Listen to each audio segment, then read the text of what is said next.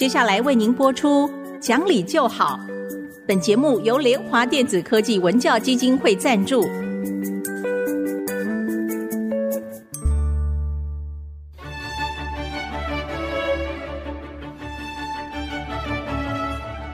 在日常生活当中，人们的不理性行为经常是隐藏在看似理性的包装和掩盖之下，很难被察觉。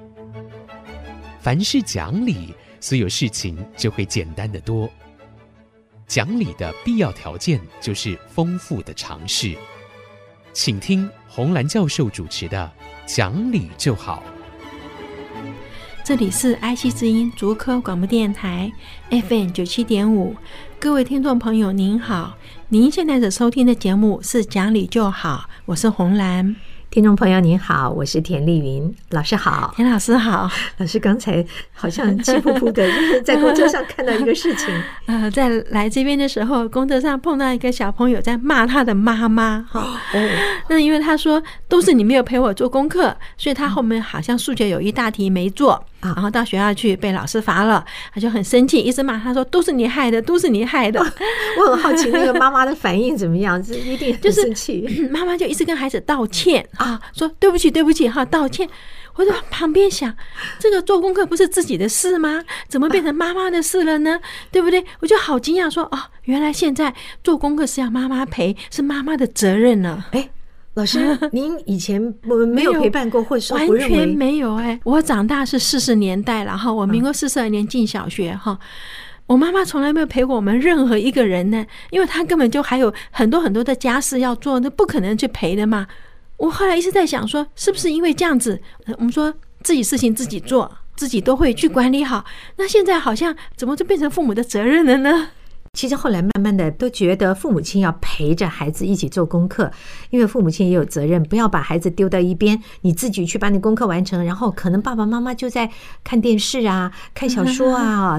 这所以出现是我自己带孩子的时候是有规定，你不但要陪伴，而且。每天都有家长的联络簿，你要跟老师互动一下。因为我长大的时候根本就没有电视，而且那时候父母亲哦，爸爸要晚上去兼差，因为这么多小孩，妈妈那个家事根本就做不完的。了不起哦，真的就是我妈妈坐在旁边补衣服，补衣服的原因就是 同一个电灯泡，对，省电。现在孩子一定很难想象，不过我想对于家长来说，陪伴。显然是必要的，但是应该怎么陪伴才是正确的？也许老师来给大家厘清一下。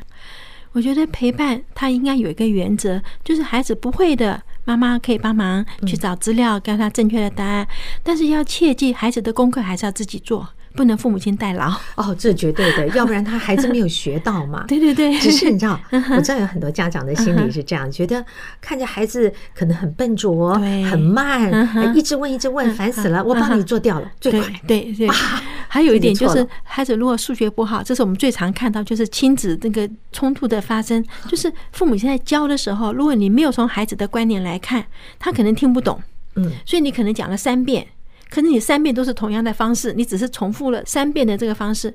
那么如果他没办法从这里切入的时候，你讲 N 遍他也是听不懂。嗯，这时候父母亲就要生气了，就要骂了。我这么聪明，怎么生出你这个笨蛋？你为什么 就是我常常听到起冲突了？对，所以我们后来我们才发现，为什么要易子而教？因为从别人的观点来看的时候，就可能会比较好一点。所以我一直认为是这样子啦，哈。父母亲陪伴，但是责任还是要孩子自己负。每天做完功课以后，比方说他会有联络簿要父母亲签名，那你做的就是点一下他做的有没有做完。那个另外书包一定要孩子自己收，嗯，就是不要，因为我我有很明确的一个印象，就是孩子在打电话回家。大声的责问他妈妈说：“妈妈，你为什么没有把我的美术本放在？就是他怪妈妈。然后呢，那个人是我的同事哈，他本来在学校里面上课上了一半，说啊，老师你帮我代课一下。他骑个小绵羊的摩托车去给他的孩子送美术的用具。哎，可是老师，您如果说书包交给孩子自己收，就会出现这种状况，他可能落掉东西啊。没错，好，落掉，他是不是就挨罚？”就是你自己没有尽你的责任，那你要负这个后果。你不是打电话叫你妈妈骑个小绵羊送去，因为我跟你讲印象非常深刻，就是我们那时候在中正大学旁边是稻田。他会急着送东西去的时候，那小绵羊翻到田里面去了。哦、所以老师，我会有两个疑惑，就是如果我自己来面对这件事情的时候，会有两个选择。一个就是每天晚上你收完了，我帮你看一眼；第二个就是像您说的，的确你自己受一次处罚，你就知道以后不能再犯。这两者并行可以吗？但是如果你帮他检查过了以后，他就依赖你啊，他就会依赖你了。就是我随便搜一搜，妈，你帮我看，那妈就哦，这里还没放，那个还没放，他就没有这个责任感。好，你知道最近不是发生那个东南水泥那个事情吗？哈，我一直在想说，这么大一个水泥柱哈要倒下来，你是不是要算一算，我从哪里敲那个倒下来的那个角度，它会不会打到我的车？我觉得这个什么都没有的时候，哎。咚就给他敲了，然后就出事了。这的确跟细心的态度还有责任心、责任感是有很大的关联。是，是因为我们在学校里教书，我就发现很多的时候哈，孩子你跟他讲说明天要带什么来啊，老师我忘记了。你要怎么做啊？我睡过头了，就是他那个责任感非常没有，好像说呃，我没有妈妈在旁边教，早上叫起来帮我做这个，我就没有办法。理所当然的迟到或者忘事情，没错。所以我觉得这个责任感可能是是不是要从小的去训练？那可能要从很小很小开始，大一点好难呢。我们现在面对很多大学生啊，是。上一回上课我就特别问，因为又改成视讯嘛啊，对对对，我就说，哎，这位同学，我的记录上基本上你几乎没有来上过课，嗯，老师很抱歉，是因为呃，我我我的有什么什么事情，我说，对，可是我也很抱歉哦，因为不上课就是不上课，这不是理由啊，就我是好奇的是说。为什么你们理所当然的觉得这可以成为理由，耽误你正常你作为一个学生该做的学习？我刚才笑的原因就是有一个老师说，自从他开始点名了以后，他说很多学生的祖母都不再死亡了。是是，以前有军中也有这种笑话，真的哈，就是祖母。所以这边训练孩子的责任感，的确是要从小训练哈。我们以前因为第一个父母亲没有办法帮你送东西来，你没有带课本，没有。带什么？我们那时候是要罚站的啊！哦，那我们以前还体罚呢，哦，真的，老师会打。那所以你犯过一次以后，我们说你就自己懂得了嘛。对，睡觉以前就把功课表拿出来对过一次以后收起来。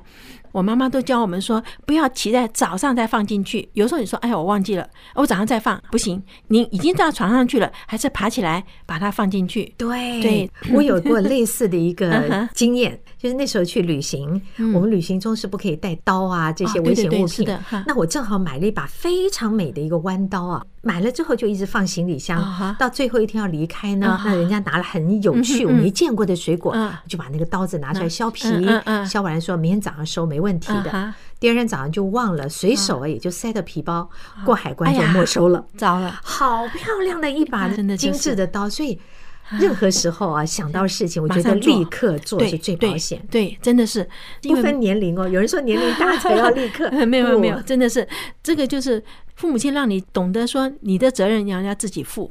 没有弄好你的责任，那你就要去承受这个后果。所以，好，所以我们都只好一方面替孩子担心的时候，我们可以从旁替他看。但万一他真落了什么的时候，也许提醒他一下，也许就让他犯一次错，受一次过。对，我们以前买衣服回来的时候，我妈妈都要我们把那个扣子重订一次。哈，就说很多人认为说不必要，扣子好好的，干嘛重订？我妈说，扣子如果掉掉了，常常配不到同样的扣子。你趁他在的时候，你订一下，不过五分钟，那说以后省了很多的时间去店里面找同样的来配呀，或干什么哈。有一次，就是我妹妹制服嘛，哈，我我妈叫她订的时候，她嘴巴里就用英文讲了一句话，说一个东西如果没有坏，干嘛去修它？好，你知道英文那句话吗？哈，那我爸听到了，我爸就非常生气，我爸说送你去受教育。不是叫你回家去顶嘴的，顶嘴哈，因为我妈英文比较不好，对不对？所以我妹妹要咕噜咕噜这样子讲的时候，我妈当时没有听到，可是我爸就听到了，我爸就很生气，送你受教育，不是叫你回家去跟父母亲这样子的。后来我真的跟你讲，有一次哈，我妹妹去 interview，interview 的时候已经到了会场，突然发现扣子少一个，哎呀。那个就很难看，因为是第二个扣子。嗯，你没有扣这个话，人家会以为你是不正经的女生。那后来没有办法的时候，就突然想起来，因为我们家钱包里面一定有一个别针，这也是我妈妈给我们的，就是女生出门以前的钩子啊会断掉啊，为什么？我妈说一定带一个别针，紧急的时候可以用，所以她就马上跑到厕所去用别针从里面把它扣住。所以虽然掉了一个扣子，可是假如你没有松开来，别人可能也没有注意到。这真的是很重要的经验，到今天大家还应该可以学习的啊。因 为扣子掉了啊。不管如何，人家会觉得你是个粗心大意的人，那我怎么能够相信你工作呢？对，另外就是带一个小小的别针，是不知道在什么时候会有状况。女性在身上一定带一个小别针最保险。对，这是真的。对，好，我这边休息一会儿，马上回来。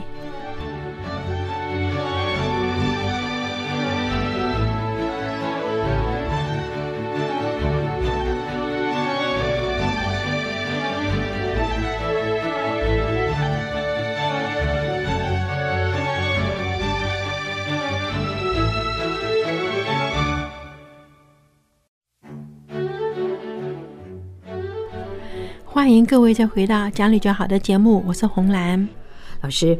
我刚才再仔细想了一下啊，因为我原本认为您说孩子做功课，家长不要陪伴呢，我觉得这好像不太合理。但是再想想，没有错，家长的陪伴是有限度的，因为重点让孩子要自己负责。是我我为什么对于责任心这件事感触特别深？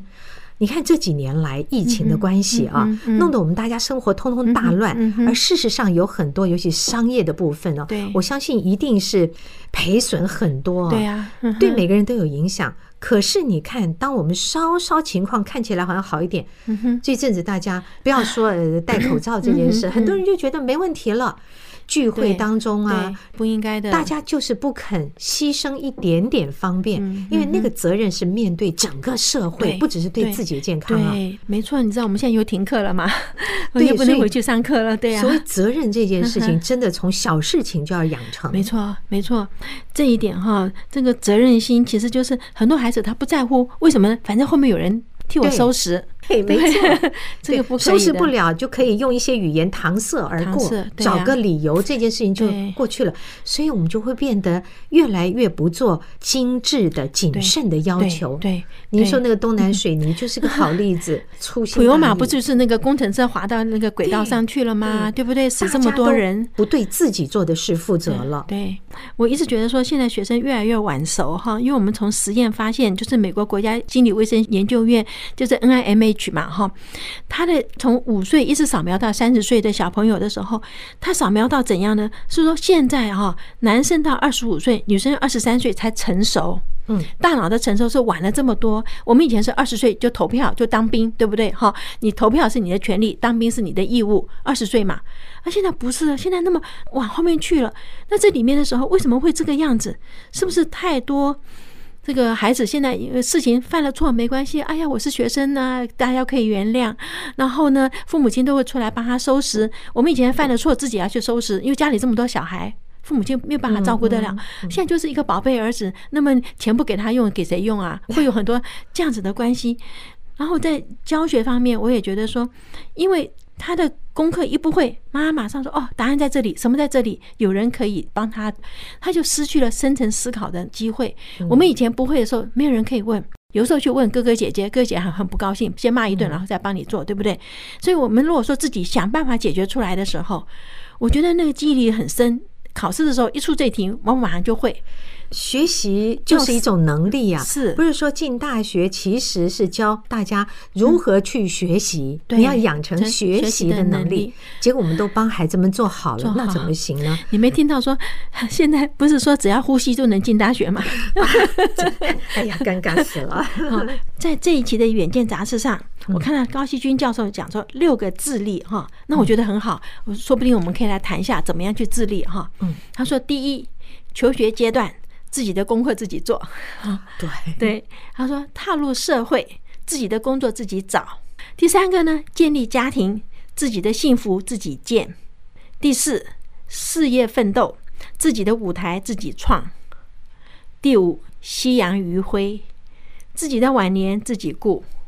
第六，告别人间，自己的善终自己定。嗯嗯，我觉得这个很好啊，因为我们刚刚前面就讲。求学阶段本来就是自己的功课自己做嘛，对不对？这不是父母的责任。进入社会，很多人觉得找工作是父母亲的事情，对不对？真的，现在很多是父母亲是老师啊，没有找到工作，老师怎么怎么样，妈怎么怎么样，所以难怪现在很多的家长觉得说，哎呀，你这工作一个月才两万四，算了算了，在家里吧，你帮我看家，我养你吧。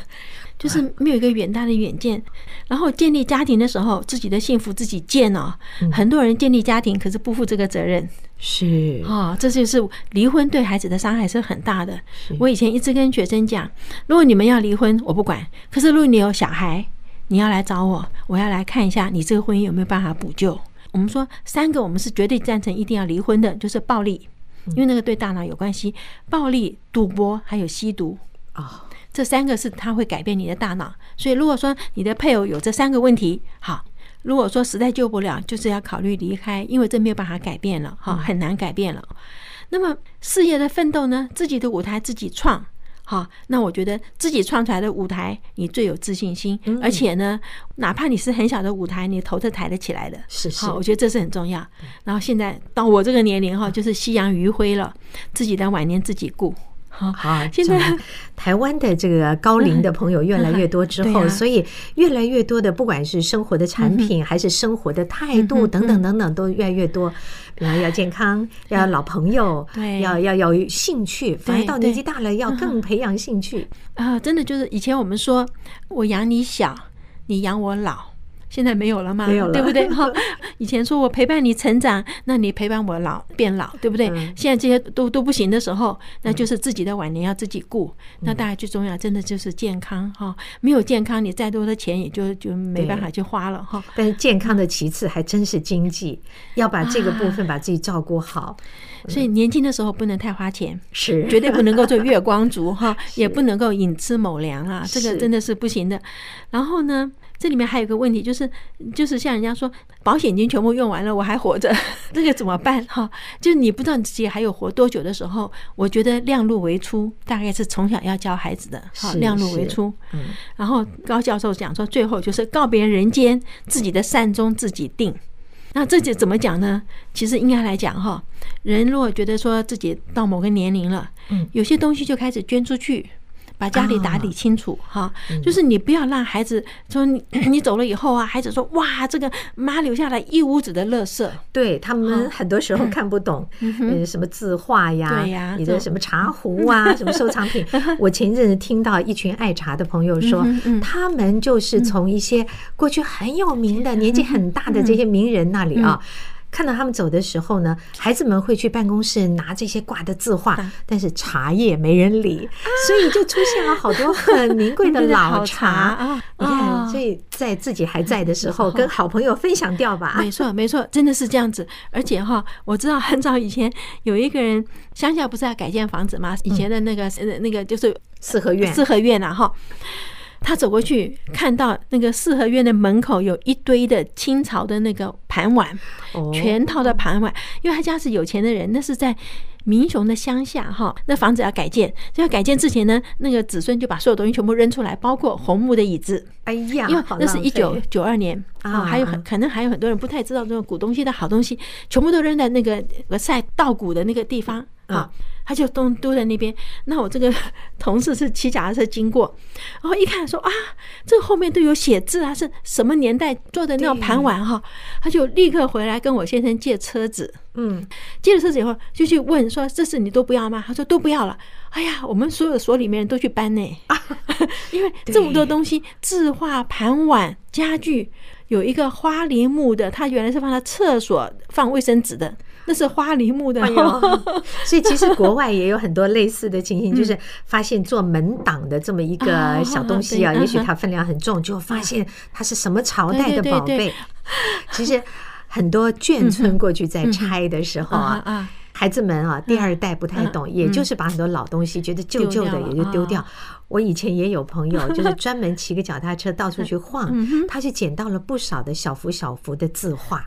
所以这个是老东西里当然有好东西，不过我们的重点还是回到，就是说，在我们老的时候，把这些东西送掉、分掉，与朋友一起享受掉，这是对的。因为什么呢？你送给识货的人会珍惜它，对不对？可是如果你不，那茶壶一大堆，哇，怎么家里这么多茶壶啊？通通扔掉。尤其是那天我有个朋友，他简讯告诉我，他说地震花瓶掉下来打破了哈，他觉得很可惜。他的佣人说：“太太不会啦，下次搬家少一个东西。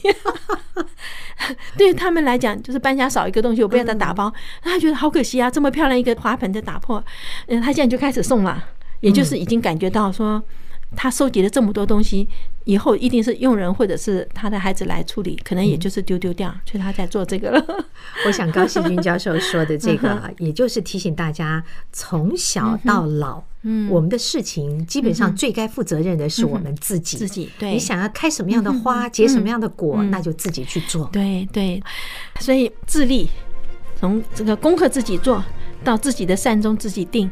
其实人生就这六件事，是把它做好了，就是人生就圆满了哈。是，好，那今天跟各位谈到这儿哈。如果各位想再重听我们今天的节目，可以上爱惜之音的 Podcast。好，好，那我们下星期再会，再会。